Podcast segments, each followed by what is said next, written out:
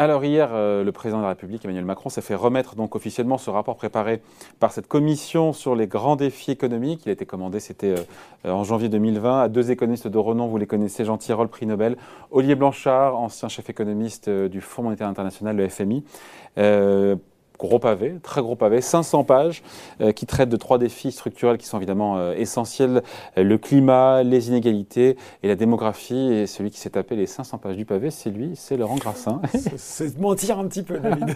Directeur de la rédaction de Boursorama.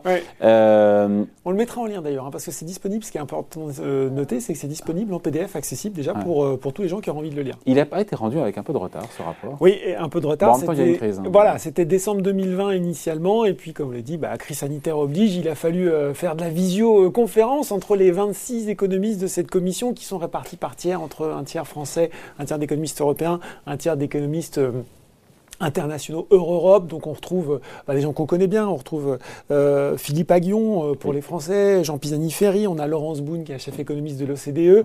Euh, pour les noms un peu plus internationaux, on a Larry Summers, on en parlait la semaine Ancien dernière. secrétaire au Trésor de Bill, Clinton. Clinton voilà, exactement. On a Paul Krugman, le prix Nobel. Et donc voilà un petit peu, il y a eu un petit peu de, il y a eu un petit peu de retard sur ce, euh, sur ce rapport, vous l'avez dit, euh, très complet. Euh, ce qu'on peut dire aussi, c'est que, je lisais une tribune ce matin dans Le Monde, que certains trouvent aussi que finalement, cette composition, malgré ce, panel d'experts très pointus sur certains sujets, voilà, est assez homogène, et notamment on défend une vision... Parle, on parle avec des gens qui pensent comme vous, enfin comme nous, comme eux. Voilà, c'est un petit peu le... et, qui manquait d'acteurs de, de la société civile peut-être, et autres, pour varier un petit peu les points de vue. Bon, on va rentrer évidemment dans le détail, euh, Charles Laurent, euh, des principales mesures euh, qui sont voilà, proposées par ce rapport, mais on va, pardon, tuer le suspense tout de suite et, dire que voilà, c'est dans, et c'est de ce qu'on dit là, dans la lignée un petit peu de cette vision économique qui est portée par le président depuis son arrivée à l'Élysée. Hein. Oui. pas partout, pas partout. Voilà, et il faut nuancer, et on va dire, vous avez dit un mot important depuis son arrivée, c'est-à-dire qu'on est peut-être plus dans l'Emmanuel Macron de 2017, de campagne de l'Emmanuel Macron qui a gouverné dans le sens où il y a quand même un vous l'avez dit, il y a un aspect sur la lutte des inégalités qui revient souvent euh, au cours du rapport. Euh, ils sont très conscients qu'il y a eu la crise des gilets jaunes en France et, chaque mesure, euh, quand elles sont parfois assez radicales, s'accompagne d'un. Il y a toujours un développement pour dire il faut tenir compte des plus fragiles, des plus faibles, pas qu'ils se sentent isolés. Et il y a certaines mesures qui sont des mesures clairement qu'on pourrait assimiler à des mesures de gauche. Hein. La première, c'est celle sur la, transmission, la succession. Mm. Euh, dont, ne rougirait pas un parti de gauche, euh, qui est un dossier dont on parle souvent en France, on est conscient qu'il y a un problème. Euh, personne n'y touche parce que c'est très très très très impopulaire. Même parmi les catégories les plus modestes, il y a toujours cette idée que voilà, on touche. Pourtant, ils ont, ils ont des, ces abattements. Ils voilà. bénéficient d'abattements qui sont, je sais plus, je crois que c'est 100 000 euros. Mais alors voilà, donc une des une des une des propositions, c'est de dire finalement aujourd'hui en France, cet impôt-là, il rapporte grosso modo 15 milliards. Hein. Euh, c'est pas énorme. Euh, si vous le comparez, je sais pas, l'impôt sur le revenu, c'est 75, 76 milliards d'euros à peu près. 75,5 milliards d'euros à peu près.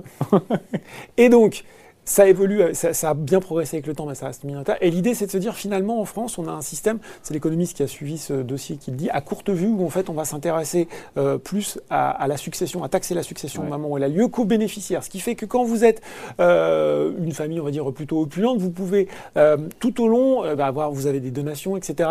Et donc, l'idée, c'est de prendre en compte, finalement, dans la transmission, tous ces différents paramètres, de façon à avoir une imposition plus juste et de permettre également une imposition plus progressive sur les, sur les classes moyennes. Il parle d'une réforme euh, d'ampleur. Hein. Et ils expliquent qu'au lieu d'imposer les transmissions à chaque décès, eh ben finalement, voilà, vous auriez la totalité des transmissions, les donations, les héritages, toutes sources confondues dont l'héritier a bénéficié. Voilà, donc en fait, si vous recevez plus, bah, vous êtes exposé à des taux euh, plus élevés.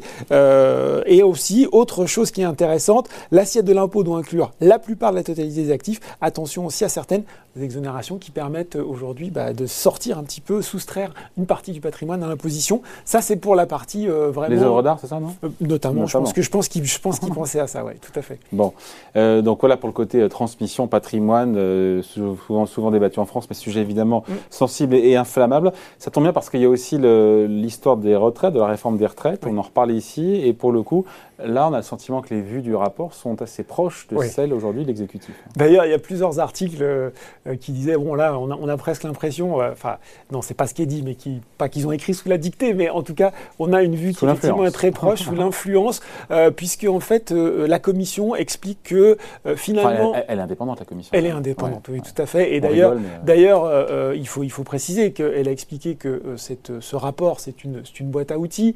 tout n'est pas du, du comment dire, de la mesure euh, clé en main, exactement comme vous l'avez dit. Et euh, l'Élysée était très clair sur le fait que euh, ce serait une source d'inspiration, mais qu'il ne se liait pas les mains par ce rapport et que voilà, il allait l'utiliser comme un, comme un moyen de réfléchir. Donc, effectivement, si on en revient sur la retraite, le système tel qu'il était défendu au départ de la retraite à point présenté dans sa réforme initiale par Emmanuel Macron semble une excellente base de départ pour la Commission, elle le dit. Donc ça, c'est quand même euh, une chose qui est, intéressante à noter, alors que finalement, depuis, le gouvernement a plutôt fait marche arrière. Hein. on est mmh. surtout, on est revenu sur un système paramétrique beaucoup moins ambitieux. Mais, mais et encore, c'est pas fait non plus. Et encore, c'est pas, c'est pas fait non plus. Je pense que euh, ça va beaucoup discuter sur le sujet. Mais pour le rendre plus euh, distributif, ils ont, ils proposent notamment de donner des systèmes de points gratuits aux 40 des travailleurs les moins riches, les bas salaires, les carrières précaires, les carrières hachées, les accidents de parcours, et de faire partir plus tôt les euh, actifs ayant eu un métier pénible, la fameuse pénibilité. Donc prise en compte à la fois, sais ce que je vous disais, hein, finalement, des salaires euh, des, des, des, gens qui ont eu les, parfois les, carrières les plus compliquées et des gens qui ont eu de la pénibilité. Mais au global, quand même, pas de surprise, il faudra, selon ce rapport, travailler moins longtemps. Mais oui, et c'est le non, plus longtemps. c'est inévitable, inévitable, David, de retarder l'âge de départ à la retraite, qui reste aujourd'hui euh, en France, c'est l'âge le, plus bas hein, des mm. pays de l'OCDE. Donc là, on n'y coupera pas, euh, surtout que le nombre de retraités par rapport aux actifs va augmenter de 36% dans les 20 ans à venir. Donc là, effectivement. En revanche, là, ce que nous dit euh, la Commission, c'est intéressant. Elle abandonne ce côté H pivot à 64 ans. Et l'idée, c'est plutôt. Ouais, j'ai pas tout compris là. Mais en fait, oui, alors, je pense que c'est là où on n'est pas dans le clé en main. Déjà, il, nous explique qu'il va falloir avoir un, rapport simple et transparent entre les revenus euh, cotisés et les points euh, et les points touchés entre guillemets. Donc ça, ça va être intéressant.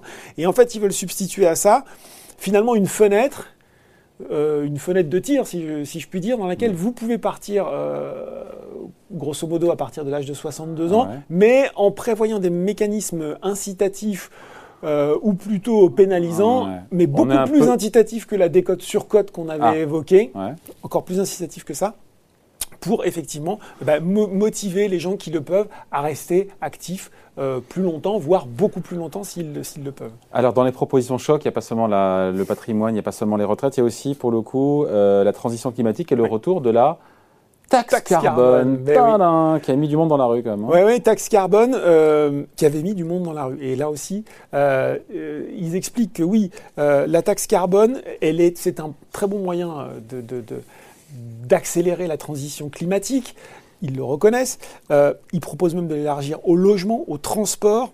En revanche, et c'est là où c'est intéressant, pour elle, ne doit pas constituer une nouvelle recette fiscale et ils proposent euh, d'allouer tout ou partie des recettes aux ménages modestes, aux perdants du système. De la redistribution. Exactement, de dire que finalement ça doit être un moyen de redistribution. Tout cela s'accompagne d'une croissance constante des prix du carbone jusqu'en 2050. Et puis, on met un terme aux subventions aux énergies euh, fossiles.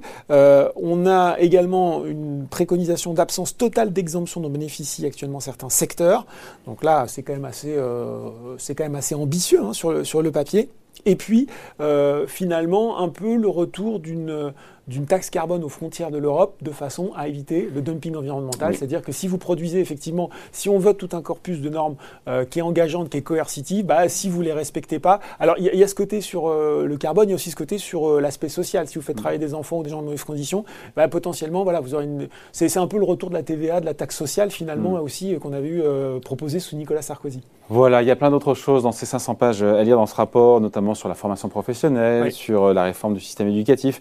On se dit de quoi peut-être nourrir le, un programme présidentiel pour le président. Tiens, est-ce qu'il parle d'un impôt sur, euh, sur les plus riches? Alors, ça a été, je l'attendais, finalement, ça n'est pas vraiment traité euh, dans le rapport. Ça a été biffé, euh, ça a été caviardé au dernier moment Je ne sais pas. En tout cas, Blanchard nous dit un impôt de solidarité exceptionnel n'est pas impensable. Ah bah avec ça, hein. Voilà, mais ça bon, s'appelle une litote, ça. hein. euh, je sais pas. En tout cas, en tout cas, on, on le disait dans un épisode précédent d'Ecorama, il va falloir trouver des recettes supplémentaires. Donc, euh, Ouais. c'est peut-être thème de campagne. On verra. Euh, Olivier Besançon qui disait l'argent, on prendra là où il est. voilà. Euh, le, ce rapport, 500 pages, si vous vous embêtez, vous ennuyez ce week-end, à lire. Juste en dessous, on le met en ligne. On le met en lien. On le met en lien. Ouais, tout à fait. Allez, merci Laurent. Merci, Salut. David. Ciao.